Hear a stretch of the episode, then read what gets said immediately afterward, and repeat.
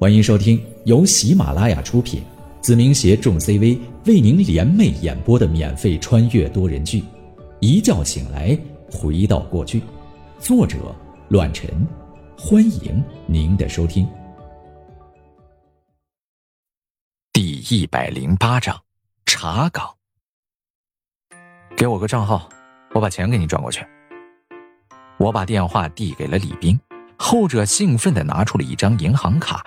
递给了我，这感情好，肥水不流外人田吧？浩哥接手，我比谁都开心啊！不到一分钟，我就把四万整转到了李斌的账户上，后者收到了短信，也不含糊，将钥匙什么的全都留给了我。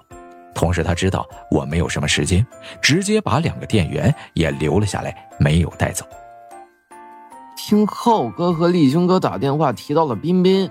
是不是因为他弟弟的原因啊？你知道王东？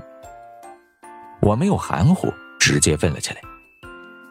了解一些，毕竟在你们学校，这点事情我还是知道的。李斌说道：“从那小子身上就能看到彬彬的影子，几乎是没有什么区别。浩哥如果要动手的话，千万别留情面啊，否则的话后患无穷。”立勋哥那头时常跟彬彬有些冲突，但并非爆发性的战斗。可一旦真的决裂，肯定是你死我亡的地步。这兄弟俩心狠手辣，留不得。我清楚了，我点了点头，隐约的从李斌和张立军的话语中了解到了一些关于这两兄弟的事情。那好，我也算圆满的完成任务了。先这样，浩哥，我就先回去了，这里就交给你了。有什么事情尽管吩咐。李冰站起身来，收拾了一下桌子上的文件。好，慢走。送走李冰后，我也来到了台球案子边，拿起了一柄球杆，打量着几人。牛逼啊，浩哥！我再次折服了。一个台球厅说买就买，这魄力厉害。我笑了笑，行了，别捧了，也算是给咱们一个平时闲着的时候能消遣的地方。谁是高手来着？打一局。肖家辉摩拳擦掌，其他人果然没有上前。可以看得出来，这打台球上几个人还真不是他的对手。一局开杆，我也融入了许久没打台球的乐趣当中。哈哈哈打台球还有谁不服啊？连耗子都不是我的对手。回去的路上，肖家辉得意不已，不停的吹嘘起来。没错，他的确有吹嘘的资本，因为半吊子的我根本不是他的对手。但其他几人玩的也的确是烂，跟我也是旗鼓相当的对手。君临台球厅没有改变，全部交给店员负责，就如平时一样。对下他，只是我不想看见这么好的地方被张立军便宜了别人，同时也算是给我的新环境增加一处容身的地方，仅此而已。十分简单，下午的军训依旧照常进行，没有什么特别的事情发生，平静的有点太过于安宁，让我反倒有些不适应。被杨桃儿教训一动的许佳怡规规矩矩，即便是令人讨厌，也没有再生事端。被我狠狠地揍了一顿，打断了一条胳膊的冯紫薇没有出现，也没有任何消息，好像销声匿迹了一样。但我清楚，这家伙一定不会善罢甘休。王东规规矩矩，没了上午的冷嘲热讽，一言不发，在六班的团体里很正常的进行着军训，仿若融入了其中。至于杨桃儿，也一如往常的军训，只是时不时的看我两眼，眼中有些幽怨，有些迷离。其余的教官就不用说了。做着自己的本职工作，继续着为期十天的军训课程。九中这个学校不是很大，但的确称得上是一个微缩版的大染缸，形形色色，各自扮演着不同的角色。和前世平平淡淡的经历相比，这一世肯定要复杂一些。小桃子，过来。四点半军训结束，我直接来到了三班的军训队伍。隔着老远就喊了起来，杨桃儿皱眉，转身踱步离开，好像没听到我的叫喊似的，飞快的想逃离我的魔爪。我干咳了一声，威胁道：“不想被当众打屁股的话，就向后转。”杨桃儿背对着我，攥紧了拳头，长舒了一口气，然后眯缝着眼，慢慢的转了过来，牵强的笑了起来。宁浩大人有什么吩咐吗？我没有说话，只是满脸坏意的勾了勾手指。后者咬牙走了过来。宁浩。你别过分，到底要干嘛？杨桃儿站在我的面前，有些婴儿肥的小脸在气嘟嘟的情绪下显得十分好看，忍不住让人捏上一把。没什么，就想静静的看看你，不行吗？还是没忍住，我的双手掐在了他的脸颊上，后者瞪着眼，但没有反抗，只说了两个字：“幼稚。”跟我来，我送你回家。用不着。啊，你确定？面对着杨桃儿的不领情，我威胁了一声，后者叹了口气，只能跟在我的身后。虽然没转过身去，但我肯定知道这丫头少不了小动作。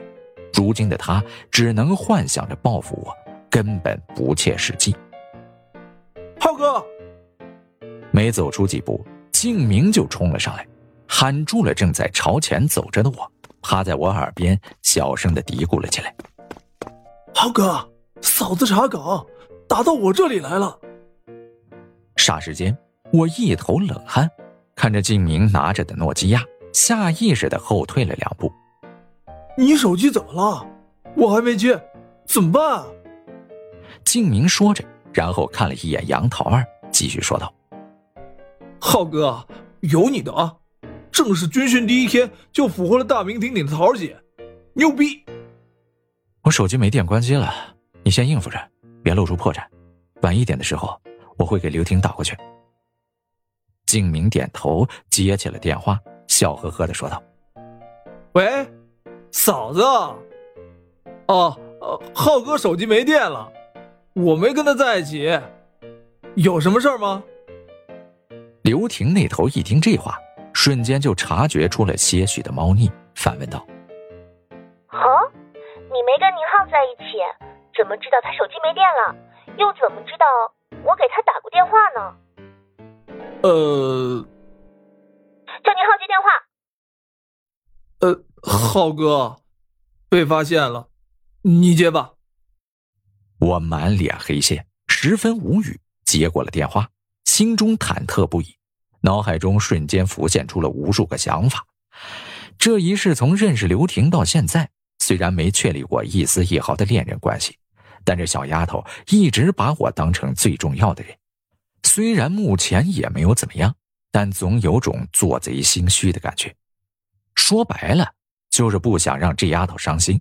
但有些人在这条路上肯定会再遇到一次，有些事儿难免会不尽人意。时间会证明很多东西，但现在并不奏效。我也许会试图和刘婷说一些东西，但现在的确不知如何开口。这丫头以她的脾气，现在绝不是最好的时机。呃，婷婷啊，我现在要回家，所以就跟静明说，晚点会给你打回去。手机的确没电了，怎么了？有什么急事吗？没有。刘婷那头语气有些寒意，紧接着咯咯一笑，让我瞬间有些摸不清头脑。你就算是旁边真的有别的小姑娘又有什么？反正我又不在你身边，怎么选择还不是你的自由吗？刘婷那头叹了口气，弄得我心里有些不舒服。没什么，就想听听你的声音。今天军训累死了。刚放学没多久，你呢？怎么样啊？累不累？不累。我说道，就跟过家家似的。我的本事你还不知道吗？一个军训还能为难住我？嗯，就你厉害。刘婷那头沉默了片刻，温柔的说道：“明浩，我想你了。抽时间我就看你。说话算话。”嗯十一就去，好吗？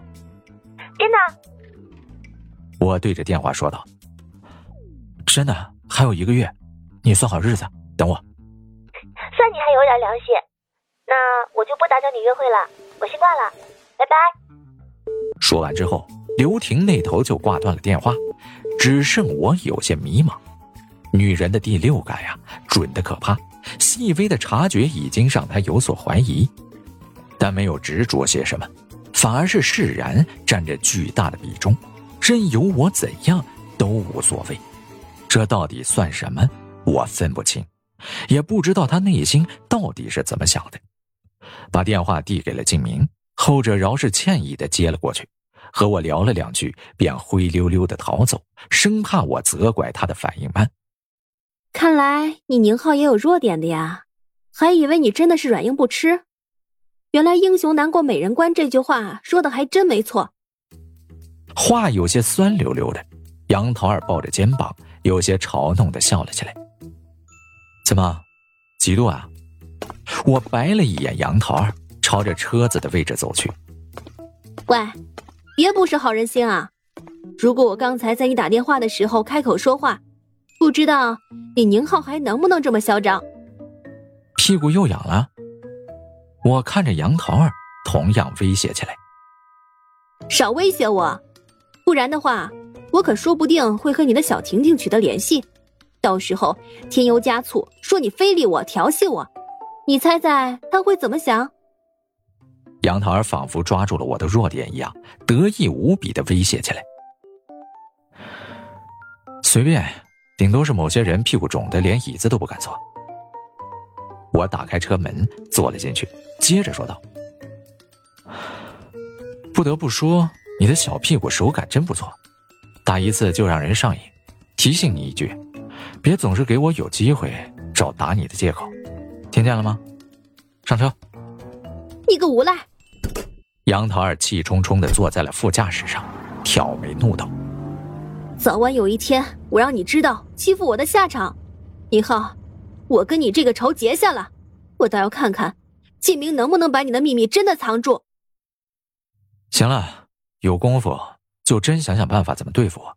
吹牛谁不会啊？我不屑的嘲笑着杨桃儿，后者眯缝着双眼，不知道在想什么鬼主意。但我前世对于她的了解来看，这丫头肯定在内心算计着我，说不定还真得弄出一些让我棘手的麻烦。本集播讲完毕，感谢您的收听，下集更精彩。